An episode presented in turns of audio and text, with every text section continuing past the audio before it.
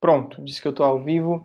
Boa noite, pessoal. Aqui é o Dr. Jonatas Catunda, cirurgião de cabeça e pescoço, começando mais uma live aqui no canal Doutor Tireoide do YouTube e do Facebook, né? Todas as terças, às 8 horas da noite, entro ao vivo nessas duas plataformas, YouTube Facebook para responder perguntas, né? Então você chega, posta sua pergunta e eu vou respondendo na ordem cronológica. Então tem que chegar cedo. É muito comum eu não conseguir responder as perguntas de todo mundo, né? Realmente respondo de quem chega cedo, né? Então, estou vendo aqui, o Marcelo já chegou e já respondeu, já botou sua pergunta, a Marisa também, boa noite. Então, é, às vezes as pessoas ficam chateadas porque eu não consigo responder, eu nunca respondo a pergunta delas, mas é porque é meio que democrático, né? A pessoa tem que chegar cedo para conseguir, né, é, que eu responda o caso delas, né? Então, nas sextas-feiras também entro ao vivo, é, nas sextas-feiras é depois do consultório, então às 4, 5 horas da tarde, entro ao vivo no Instagram, no YouTube, no TikTok, Nessas lives das sextas-feiras é um pouco mais é, aleatório, na sorte, né? Então, se você tiver a sorte de perguntar na hora que eu termino uma pergunta, pode ser que eu consiga lhe responder. Aqui no YouTube, não. Aqui é, é mais na ordem, porque eu consigo controlar bem direitinho, né? Então, boa noite, Ana Betânia, boa noite, Euzi, boa noite, Angino, boa noite, Carla. Isso aí, a Carla sempre presente nas lives, também já virou paciente, né? Então, agora com essa é, a possibilidade da telemedicina, as consultas online, eu tenho pacientes do mundo todo, né? não é mais nem só do Brasil, já tem algumas pacientes de Portugal, já tem alguns pacientes que moram nos Estados Unidos, né, brasileiros que fazem tratamentos comigo, né? Então é muito bacana agora você poder atender pessoas do mundo todo. E também é muito bacana ver que os problemas de pessoas de fora do Brasil são boa parte muito parecidos com os dos pacientes do Brasil, né? Muita dúvida, muitas dúvidas sobre a própria doença, que é para isso que a gente está aqui, né? Para tirar dúvidas de vocês, né? Eu acho que o paciente, ele é o maior interessado no próprio tratamento, então ele tem que saber né, as opções de tratamento, ele tem que saber quais são os possíveis sintomas, as complicações, o que é que pode acontecer, se der certo, se der errado, qual é o próximo passo, para poder decidir, né? Então, é, vamos lá, né? Pergunta do Marcelo. Marcelo mandou aqui. Parcial, deixa eu colocar na tela, né? Fiz tiroidectomia parcial, o resultado biópsia foi variante folicular, carcinoma papilífero 2.3 encapsulado, presença de infiltração da cápsula, ausência de invasão vascular. Na sua opinião, tira a outra metade. É, então, Marcelo, isso é uma opinião que eu não tenho como opa, avaliar por, por, aqui, né? Sem realmente ter mais, mais detalhes do seu caso, né? Sem ver o ultrassom. Então, a cirurgia da tireoide é, pode ser parcial, pode ser total. Então, a parcial a gente remove um lado da tireoide, o lado que continha o nódulo, e na total a gente remove a tireoide inteira, né? O tratamento do câncer de tireoide apenas com a tireoidectomia parcial é algo relativamente recente. No começo se fazia muito isso, depois se passou a fazer total para todo mundo, depois total com iodoterapia para todo mundo, e mais recente a gente tem tentado ser menos agressivo no câncer de tireoide e a gente vê que a maioria dos casos consegue sim ser tratado com a tireoidectomia parcial, né? Claro que isso depende muito do paciente, depende muito do médico, né? Tem pacientes que já chegam no consultório dizendo assim, doutor, tire tudo. Então a pessoa já quer fazer a total mesmo em casos em que poderia fazer a parcial. E tem pacientes que, mesmo tendo indicação de fazer a total, a pessoa quer insistir em fazer a parcial.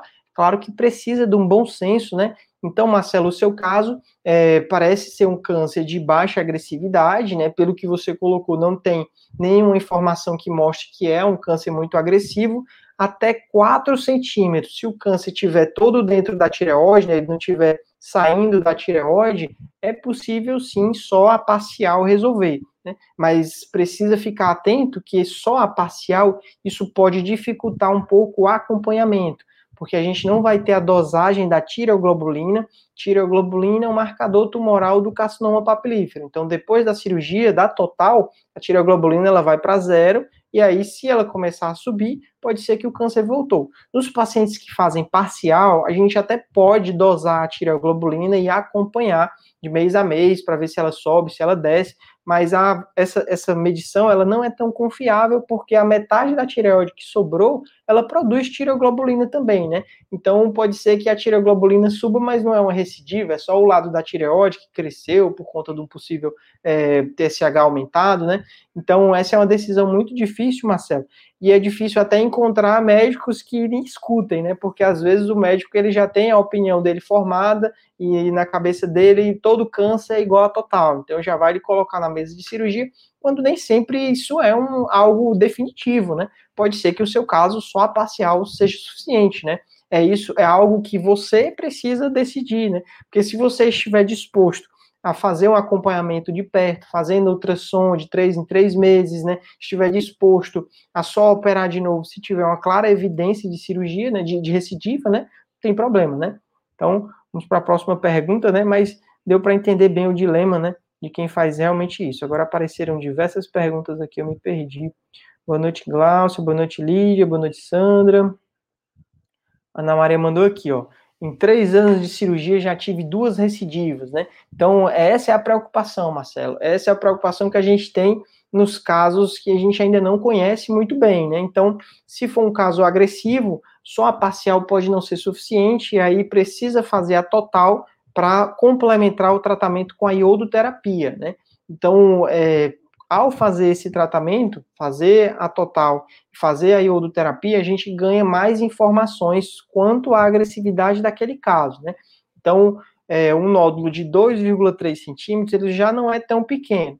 E nódulo, câncer de tireoide em homens, eles costumam ser um tipo de câncer mais agressivo, que a gente tem dúvida nas pesquisas, se ele é mais agressivo porque é no homem, ou se é porque os homens não se cuidam tão bem, não fazem tantos exames como as mulheres e a doença acaba crescendo mais, por mais tempo, né? E, e, então tem essa diferença, né? Não, tem esse viés que a gente não tem como descartar totalmente, né? Mas isso pode acontecer, infelizmente, né? O lado bom, Ana Maria, é que assim, mesmo os pacientes que têm recidivas frequentes, é, a doença não parece mudar a, o prognóstico, não parece mudar a chance da pessoa morrer pelo câncer. Na maioria dos pacientes de carcinoma papilífero da tireoide, a pessoa não vai morrer por conta de carcinoma papilífero, né? Até mesmo em alguns casos de metástase pulmonar, a pessoa vive a vida toda sem ter nenhum impacto, né, sem ter nenhum problema, a não ser o acompanhamento e os tratamentos, né? Mas isso pode acontecer sim. Então, boa noite, Daniele. Pergunta da Marisa. Marisa mandou pergunta pelo Facebook, né? Então a plataforma ele coloca na fila aqui as perguntas, né? Eu não passo ninguém na frente de ninguém, né? É, a Marisa mandou: paratormônio alto é perigoso para quem operou câncer de tireoide? É, então, Marisa, o paratormônio é um hormônio PTH, né, a sigla, é produzido pelas paratireoides. O, o paratormônio produzido pela paratireoide, ele não tem qualquer relação com câncer de tireoide. Mas quando o paratormônio está alto, isso indica outro problema de saúde, que é o hiperparatireoidismo. Alguma das paratireoides está com um adenoma, ela começou a crescer e começou a produzir muitos hormônios. Então, o hiperparatireoidismo é outra doença, que não tem nada a ver com a tireoide, a única, é, única relação com a tireoide é porque ela fica próximo da tireoide, né? Então, o hiperparatireoidismo, quando o PTH está alto, ele causa um aumento dos níveis de cálcio. E esse cálcio elevado, ele pode trazer algumas consequências, pode trazer é, pedra nos rins, pode trazer dores pelo corpo, pode trazer osteoporose. Então, é uma doença que, quando diagnosticada, muitas vezes o tratamento é cirurgia, é você encontrar a paratireoide que está doente e ir lá fazer uma cirurgia para remover a paratireoide. Não tem nenhuma relação com câncer de tireoide, né? Só mesmo a, a mesma localização, né? Então, boa noite, Tiago. Boa noite, Sânzia. Tereza mandou. Anticoncepcional interfere nos nódulos? Não. Anticoncepcional não tem qualquer relação em nódulos na tireoide. Né? Boa noite, Genaíse. Camila mandou aqui. Boa noite, doutor. Tireoide, fique tranquilo, estou bem. Semana senti dores, fisgado no pescoço. Tem uma pergunta: quantos dias leva para ter o resultado de uma ressonância? É, então, assim, Camila, isso é algo que depende muito do laboratório, né, do local onde você fez o exame, né? O exame de ressonância, semelhante à tomografia, assim que o exame é coletado, em muitos locais hoje em dia, o, o as imagens, elas já vão para um site em que o médico pode acessar, né? Então, já é instantâneo. Assim que o paciente faz, já tem as imagens mas o laudo, aquela descrição, aquele texto que tem é, todas as informações sobre o exame, pode demorar que vai depender de cada local, né? o médico radiologista é o médico que geralmente o paciente não tem contato com ele, né? É o médico que vai olhar essas imagens e vai descrever o que ele viu, né? Então, é, isso é algo muito variável. Esse laudo do radiologista pode demorar poucas horas, como pode demorar vários dias, né? Boa noite, Clé. Boa noite, Graça. Boa noite, Wilma. Pergunta da Patrícia. Boa noite, doutor. Metástase de carcinoma papilífero ocorre somente na região do pescoço ou pode surgir em outros locais do corpo? É, então, Patrícia, metástase é, é assim, a gente tem os locais mais comuns e mais previsíveis, né?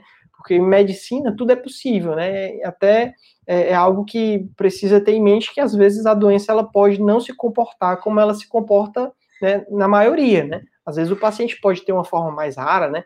Então, o mais comum é, né, a, a metástase do carcinoma papilífero, né? Ele vai dar primeiro metástase para os linfonodos do pescoço, do compartimento central, próximo da tireoide. Depois, ele pode dar metástase para os níveis 3 4 e 5, o compartimento lateral. Depois, quando a doença já está realmente mais avançada no pescoço, ele pode dar metástase para os linfonodos do mediastino, do tórax, né?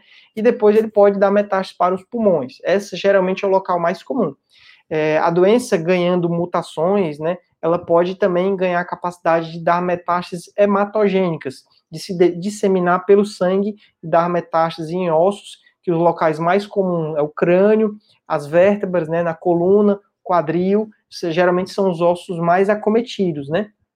Mas falando de um caso é, que foi até o meu TCC de conclusão da residência, eu publiquei um caso de uma senhora que ela veio com uma metástase para a pele. Então ela tinha um cisto sebáceo no ombro, um, parecia aqueles carocinhos de massa, veio por conta disso, né, no ambulatório de cirurgia de cabeça e pescoço, e aí fez a cirurgia. Quando veio a biópsia, a biópsia mostrou que era uma metástase de carcinoma papilífero da tireoide, sendo que ela não sentia nada no pescoço, não tinha nenhum sintoma. E aí, quando fomos investigar a tireoide, vimos que ela tinha um nódulo no istmo que já invadia a traqueia, né? Então, era um câncer já bem agressivo, um T4, apesar dela não ter nenhum sintoma, né? Então só foi descoberto porque ela fez a pequena cirurgia para tirar o cisto do ombro, né? E aí quando eu fui revisar a literatura, a gente viu que isso é muito raro, bem raro mesmo, menos de 100 casos é, de, registrados né, na história, né? Então, assim, pode acontecer, é mesmo que a pessoa ganhar na, na loteria três vezes, pode acontecer, é raro, né? Mas os locais mais comuns para o carcinoma papilífero são os linfonodos do pescoço e na doença mais avançada para o pulmão, né? Esses são os locais mais comuns. Mas pode sim dar metástase para o rim, pode dar metástase para a mama, para qualquer lugar, né? Infelizmente, é, a doença, às vezes, ela não lê o livro e se comporta de uma maneira atípica, né? A Rubia mandou aqui, doutor, hoje você vai responder sobre câncer na laringe. É, então, Rubia, aqui a pergunta é, é, o que perguntar aqui, se eu souber eu respondo, né? Então, às vezes eu nem leio, eu só aperto aqui, depois é que eu vou ler. Não tem como estudar, não. Ou sabe, ou sabe, né? A Glaucia mandou, boa noite. É, do, dói a cabeça para quem tem cisto na tireoide, minha cabeça dói muito. É, então, Glaucia, dor de cabeça geralmente é um sinal de que algo na sua saúde não está bem, né? Existem vários tipos de dor de cabeça, né? Mas a dor de cabeça mais comum é a do tipo tensional. É a dor de cabeça que geralmente é aqui na fronte ou aqui na nuca. É uma dor de cabeça que geralmente é, tem relação com preocupação, com estresse, ou pessoa trabalhando demais, ou algum problema na vista, precisa realmente encontrar qual é o motivo dessa dor de cabeça tensional. A, a causa dessa dor de cabeça é geralmente a tensão muscular, essa musculatura aqui é, tem um músculo que vem daqui da testa até essa região do crânio, aqui mais atrás, né? Que ela comprime a cabeça por conta do estresse, por conta da tensão muscular e dá essa dor de cabeça, né? Outra dor de cabeça que é também às vezes referida no pescoço é nessa região aqui de trás, né, na implantação do músculo trapézio, também tem relação com estresse, né? Então, assim, o cisto na tireoide ele não causa dor de cabeça de forma alguma, mas a preocupação por conta de um cisto pode sim causar né, dor de cabeça, né? Então, se a pessoa está sedentária, se a pessoa não está se alimentando bem, se a pessoa não está bebendo água, não está dormindo direito, se a pessoa está cheia de problemas na família ou no emprego, está trabalhando demais, ou está sendo explorada no emprego, ou está com pouco dinheiro, né, tudo isso pode né, causar dor de cabeça e precisa realmente tratar, né? Outros tipos de dores de cabeça podem ser enxaqueca, que já é uma dor de cabeça mais só de um lado, muito forte, latejante, e existem vários outros tipos, né? Pergunta da Camila. Meu linfonodo e uma paróstida são benignos, mas já está uma bola formada dentro do meu pescoço. É, realmente isso precisa ser investigado, né? Então, assim, nódulo na paróstida. A paróstida é uma glândula que a gente tem que fica nessa região aqui, né? Na frente da orelha, né? Ela produz saliva, né? Então, a saliva tem um duto que leva a saliva até a boca, passa pela bochecha, né? E a, os nódulos mais comuns da paróstida, eles são benignos. 80% dos casos são benignos. Geralmente, o tipo de tumor é o adenoma pleomórfico. É um tipo de tumor da paróstida que é benigno, mas que se não for tratado ao longo dos anos, ele pode virar um câncer de paróstata, pode virar o carcinoma ex-adenoma pleomórfico, né? Então, é, quando ele vira câncer, ou quando o nódulo é um câncer de paróstata, ele também pode se espalhar para linfonodos, pode dar metástases linfonodais, semelhante a outras doenças da cabeça e pescoço, como tireoide, né? Então, começa na paróstata e vai se espalhando para os linfonodos. É, a paróstata, por dentro dela, passa o nervo facial, que é o nervo que vai dar inervação da musculatura da mímica, né? Então, enrugar a testa, fechar os olhos, sorrir, né? Então, quando tem um tumor na paróstata que invade o nervo facial, a pessoa fica com uma paralisia facial, fica com o lado todo paralisado, com a boca torta, não consegue fechar o olho de um lado, né? Então, isso é algo que alarma os médicos e a gente fica mais preocupado quanto aquele caso ali, né? Pode ser um, um câncer, né, de paróstata. E aí, nesses casos, precisa fazer a punção do nódulo na paróstata. Todo nódulo na paróstata é, precisa ser avaliado, né? Pois se for um câncer, ou mesmo se for benigno, um adenoma pleomórfico, tem indicação de cirurgia, né? Pergunta da Sandy. É, descobri hipertireoidismo T3 e T4 normal. Tenho cura. É, então, provavelmente esse seu hipertireoidismo foi taxado como hipertireoidismo porque o TSH está baixo, né, menor do que 0,1, né? Então, é preciso investigar a causa do hipertireoidismo para ver como vai ser o tratamento, né? É, é uma doença que tem controle, na maioria dos pacientes tem tratamento, e muitas vezes o que acontece é o paciente, depois de meses ou anos do tratamento, ele sai do hiper e fica normal, ou acaba indo do hiper para o normal e para o hipo, né? Precisa tomar o remédio que é o contrário, né? A pessoa fica faltando o hormônio da tireoide, né? É como se no hipertireoidismo ela gastasse tanto hormônio que depois ela esgota e aí a pessoa tem que tomar o hormônio, né? Então sai do hiper para o hipo.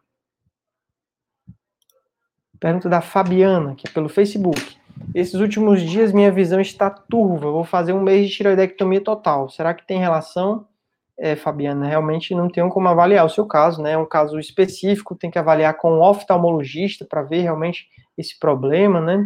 Não deve ter relação, não. Às vezes, depois da cirurgia, se a pessoa ficar em hipotireoidismo, esse hipotireoidismo pode de alguma forma causar um edema de conjuntivo, mas se for algo muito sério, né? O hipotireoidismo não tratado, né? E aí pode sim afetar de alguma forma a visão, mas hipotireoidismo não compensado. Se tiver bem compensado, se você estiver tratando, né? Não é para ter problema. Pergunta da Eva. Ela mandou: o que significa nódulos frios? É, então, é, no passado, a gente considerava muito é, as imagens da cintilografia de tireoide. A cintilografia é um exame que avalia meio que a função da tireoide, né? Um exame de imagem que a gente vê função. Então, o paciente toma iodo radioativo ou um outro marcador parecido, em pequena quantidade, e a gente vai ver onde foi captado esse iodo radioativo na tireoide. E aí, se tiver um nódulo, uma, uma, região na tireoide que não captou o marcador, né, é um nódulo frio. E se tiver uma região na tireoide que captou muito marcador, captou mais do que a tireoide, é o chamado nódulo quente. É, esse exame no passado, inclusive é por isso que veio esses nomes frio e quente, é porque existia uma teoria que nódulo frio era câncer e nódulo quente era benigno mas hoje em dia a gente já sabe que isso não é válido, que tanto os nódulos frios podem ser benignos, e é o que acontece na maioria das vezes, quanto os nódulos quentes também podem ser câncer, né? Então, essa distinção frio ou quente, ela não tem mais tanta importância. Ela tinha no passado. Tanto é que todo paciente fazia cintilografia. E hoje em dia não. Hoje em dia a gente só utiliza a cintilografia nos pacientes que têm nódulo na tireoide, e hipertireoidismo. A pessoa que não tem hipertireoidismo não precisa fazer cintilografia, né? Fazer exame demais às vezes pode atrapalhar. Né? O exame ele é complementar. O principal no tratamento, no diagnóstico, é a anamnese, o exame físico do médico, a experiência do médico avaliando o caso. Né? Então, às vezes, o exame, se não for bem indicado, você pede um exame que no final você não sabe nem para que, que serve, o que é que deu aquele resultado, né? Camila mandou aqui mais uma mensagem: dois nódulos benignos, às vezes sinto dores fisgados, certo incômodo por estarem bem grandes, uma bola. É realmente, Camila, se for o nódulo na parótida grande, né, tem que operar, né, tem que realmente fazer a cirurgia, né. Pergunta da Daniela, eu vou pular, Daniela, porque isso daqui é uma consulta, né? Você está pedindo o resultado dos seus exames, né? Eu não tenho como avaliar por aqui, né? Pergunta do Adriano, é, uma dúvida. Nódulo pequeno no pescoço, clínico geral indicou tapazol, mas o endocrinologista disse que no meu caso não serviu. O que eu faço nesse caso? É, então, Adriano, nódulo, é, indicação de tapazol é, é uma indicação para o hipertireoidismo. Ninguém passa tapazol para tratar algum nódulo, né? Então, é isso que você precisa realmente avaliar, né? Na sua história você não falou nada de hipertireoidismo, né? Hipertireoidismo é uma doença séria que o tratamento envolve ou medicações para realmente reduzir a, os hormônios da tireoide, ou iodoterapia para a gente conseguir tratar de maneira definitiva, ou a cirurgia, né? Geralmente começa com a medicação, porque boa parte dos casos consegue resolver só com a medicação. Em alguns casos, principalmente se passou um ano e não resolveu com a medicação, esses casos eles vão para a iodoterapia, e nos casos em que há bócio, há vários nódulos e o hipertireoidismo não é tão intenso, você pode ir direto para a cirurgia, né, para resolver tanto os nódulos quanto o hipertireoidismo. Mas precisa ver isso, Adriano. Seu caso não ficou muito bem claro para mim, não. Pergunta da Sandra. É, sentir dor no local da cirurgia e no local do esvaziamento cervical após sete meses pode ser uma recidiva? É assim, Sandra, recidiva geralmente não dói. Então, se as recidivas doessem, a gente teria até menos casos avançados, né? Porque infelizmente não causa nenhuma dor, né? Então, se causasse dor, a pessoa se alarmaria mais cedo e trataria mais precoce, né? É, é muito comum o paciente ter um nódulo duro que vai crescendo lá, né? Que é uma recidiva e que a pessoa não sentia nada, né? Só percebe quando se autoexamina ou quando faz ultrassom. Então, essa dor no local da cirurgia é importante ver isso com o seu médico, né? Às vezes é alguma fibrose, é alguma cicatrização que não está indo bem, né? Então, é, mas não, não tem como dizer que é recidiva só porque você está sentindo dor. Pergunta da Alba. Meu ultrassom deu formação nodular sólida heterogênea hipoecóica de 9 por 9 milímetros. É grave, doutor? Então, assim, Alba, isso que você está é, descrevendo é um nódulo na tireoide menor do que um centímetro, né, aproximadamente um centímetro, na maioria dos casos é algo muito tranquilo, né. Eu não tenho como avaliar especificamente o seu nódulo, mas na maioria das vezes, casos assim, não tem necessidade de cirurgia, não tem necessidade de punção, né? Claro que dependendo da foto, de como estiver o seu nódulo, talvez precise da punção, e dependendo do resultado da punção, talvez precise de cirurgia, né? Mas geralmente é um caso bem tranquilo, né? Pergunta da Rosário. Ela mandou aqui, eu acho que está faltando a parte da pergunta, mas eu acredito que seja cura, né? Ela perguntou: sabe dizer se o câncer da tireoide tem? Eu acredito que é cura, né? Então, o câncer de tireoide é um tipo de câncer que é altamente curável, a maioria dos pacientes vai atingir a cura, né, desde que faça o tratamento adequado, né? Então, muitas vezes é o quê? Fazer uma cirurgia para remover o nódulo doente, né? Que aí pode ser uma cirurgia parcial ou uma cirurgia total. Vai depender da, do tamanho do tumor, do aspecto do paciente, a opção do paciente, né?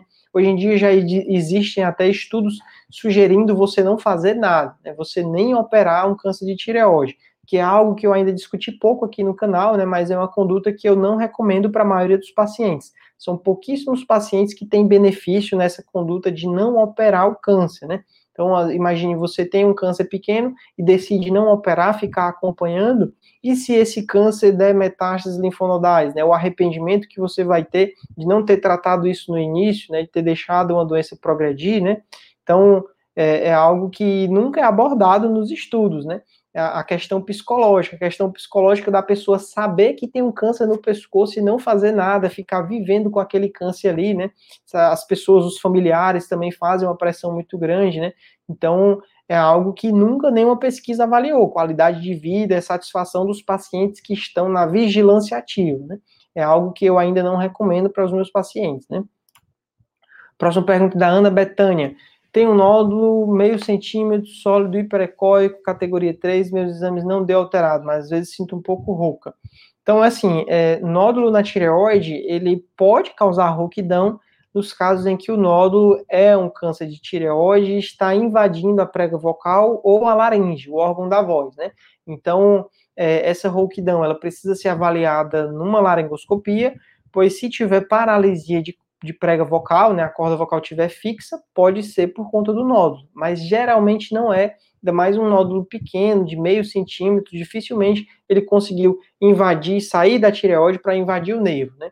Então é algo que precisa investigar, precisa fazer exames, mas não deve ser nada sério não. Provavelmente a rouquidão é por outros motivos, né? É uma fenda, é uns nódulos de prega vocal, né? Às vezes aparece muito comum em mulheres, né? Daniele mandou, cintilografia bócio multinodular, nódulos frios, né? Então a gente comentou mais cedo, né, exatamente sobre isso, né? Às vezes a pessoa tem é, o hipertireoidismo e quando faz a cintilografia, os nódulos eles não captaram o contraste, então são chamados de nódulos frios, né? A conduta não muda, né? A conduta continua sendo investigar cada nódulo, se ele tem ou não a suspeita de ser câncer de tireoide, né? E aí o tratamento do hipertireoidismo vai depender de cada caso, né? Pergunta da Det Messi. Boa noite. É, estou sentindo caroço no lobo direito, me dói um pouco, não sei o que é. Nódulo no lobo direito. Ultrassom não mostrou nada, estou preocupada. É, então assim, você hum, clinicamente você palpa o caroço e no ultrassom não tem nada. O primeiro passo é a gente ter certeza que esse ultrassom foi feito de maneira adequada, né? Porque hoje em dia o ultrassom é um exame que é, ele é muito comum, feito em qualquer lugar, né? E às vezes o médico que está lá fazendo ultrassom, ele não tem experiência com tireoide, ele faz muito abdômen, então não tem experiência e acabou laudando, né? Que não tinha nada e tinha, né? Então, o primeiro passo é esse, né? Você realmente fazer o exame com uma pessoa que entenda, porque se há algo na região do lobo direito da tireoide, palpável, visível, como você fala, pode ser que tenha mesmo e o médico deixou passar, né? Eu digo isso porque semana passada mesmo, lembrei agora, um caso que veio para uma punção, é, no ultrassom, o médico bateu uma foto de um nódulo de um centímetro e quando eu coloquei o aparelho no pescoço, o nódulo ele tinha 3,5 centímetros e meio, era completamente diferente, né? Então, é, não, não, parecia ter crescido, parecia ter passado batido. O médico não viu um nódulo muito maior, né? Então, às vezes acontece, às vezes o nódulo feito, o exame feito muito rápido, né? Ou o aparelho mal configurado, ou um médico que não sabe o que está procurando, às vezes pode acontecer, né? Pergunta do Antônio: visão dupla tem relação com a tireoide? É, geralmente não, Antônio. Pode ter relação nos pacientes que têm doença de Graves, que na doença de Graves, no hipertireoidismo por doença de Graves, a doença pode afetar o globo ocular, o paciente ter é, exoftalmia. E aí, nesses casos, pode sim ter problema na visão, né, ter visão duplicada. Deixa eu agora perdeu aqui a ordem. Pronto. Próxima pergunta da. Não, a Valkyria mandou boa noite. Esse quadro mandou aqui a pergunta, a gente já está perto de meia hora da live, né? Ela mandou, boa noite, preciso tirar uma dúvida, fiz tiroidectomia total, dois anos depois mostrei exames de acompanhamento, o médico disse que deu alterado o exame de tiroglobulina bem alto, encontrou um nódulo, isso quer dizer que tem uma metástase? É, então, assim, o paciente que faz acompanhamento do câncer de tireoide, né, precisa de tempos em tempos, que vai depender da frequência, né, vai depender do estágio que a pessoa está, né, no começo a gente faz exames mais precoces, quando o tempo vai passando e está tudo bem, a gente vai fazendo mais espaçado, né? Então, quando a tireoglobulina sobe, quando tem nódulo no ultrassom sugestivo de metástase, realmente, né, quer dizer que é uma recidiva, né, mas precisa investigar primeiro, né? No ultrassom, as informações já são muito úteis, né, em mostrar o que pode ser, é, vai ser feito uma punção aspirativa, né, então vai tanto coletar células desse nódulo que pode ser uma recidiva para ver se tem células de câncer e também vai aspirar líquido para dosar a tireoglobulina do aspirado. Então a gente consegue dosar a tireoglobulina não só do sangue, né, que é, é óbvio, se já subiu ela já vai estar alterada, mas a gente dosa a tireoglobulina de dentro do nódulo. O único tecido no corpo que produz tireoglobulina é a tireoide ou a recidiva do câncer de tireoide. Então, se a tireoglobulina do aspirado vier um valor muito alto, confirma que é uma metástase. Mesmo que não tenha vindo nenhuma célula, né, o patologista não conseguiu ver, por exemplo, às vezes vem sangue, né, não conseguiu ver. Então, a tireoglobulina do aspirado, ela vem em valores de mil, dois mil, bem sugestivo mesmo, né, que você não tem dúvida que aquele tecido lá é um tecido que contém é, é, a recidiva, né? E aí o próximo passo é a cirurgia, que aí um ponto polêmico é quando operar, né? Nem sempre o paciente que tem um nódulo na região onde estava a tireoide ou até uma recidiva, nem sempre é operável. Às vezes você pode não operar no primeiro momento, você acompanhar, porque se a doença estiver estável, não estiver progredindo, é, pode ser que a melhor escolha seja não fazer nada, você ficar acompanhando aquilo dali é, sob vigilância, né? Porque a cirurgia de esvaziamento cervical, após a tireoidectomia, é uma cirurgia que ela tem morbidade. O paciente pode ter um grau de rouquidão, pode as paratireoides sofrerem, o paciente tem um hipoparatireoidismo, então não é só abrir e tirar a metástase, né? Você vai ter que abrir numa área que já foi operada, que já tem muita fibrose, aumenta o risco de lesão do nervo, e você vai ter que tirar toda a gordura e os linfonodos daquele compartimento. Então aumenta o risco de ter né, é, complicações, né? Então não é todo caso que a gente parte para cirurgia, né? Então, pessoal, estou vendo aqui que ainda tem muitas perguntas, né? Peço desculpas, não dá para responder todo mundo, né? Mas é, a gente tenta da próxima, né?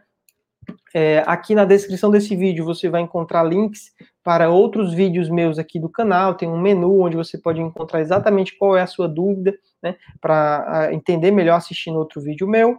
É, tem link também para uma pesquisa sobre qualidade de vida em pacientes portadores de doenças da tireoide, que aí engloba nódulo, hipotireoidismo, hipertireoidismo, câncer, se você não operou, se você já operou, muito importante participar dessa pesquisa, né, fazer essa contribuição, contar. A pesquisa ela vai fazer perguntas bem objetivas, né, bem direto. Você vai marcar lá como é que você tá, se tá bem ou não tá, se a cirurgia atrapalhou muito a sua vida ou não, se teve complicação sim ou não, bem objetiva, para a gente entender, é, quanto mais pessoas responderem, mais informações a gente vai ter sobre a qualidade de vida real das pessoas que passaram por cirurgia, por exemplo, das pessoas que têm hipotireoidismo ou hipertireoidismo, saber o impacto da doença na vida dessas pessoas, né? Então, na descrição desse vídeo tem um link, você pode participar, né? É, e para quem me assiste, essa semana teve uma paciente que foi muito engraçado, que ela disse, doutor, eu assisti os seus vídeos, eu nunca imaginei que o senhor era de Fortaleza, eu pensava que o senhor era de São Paulo, né?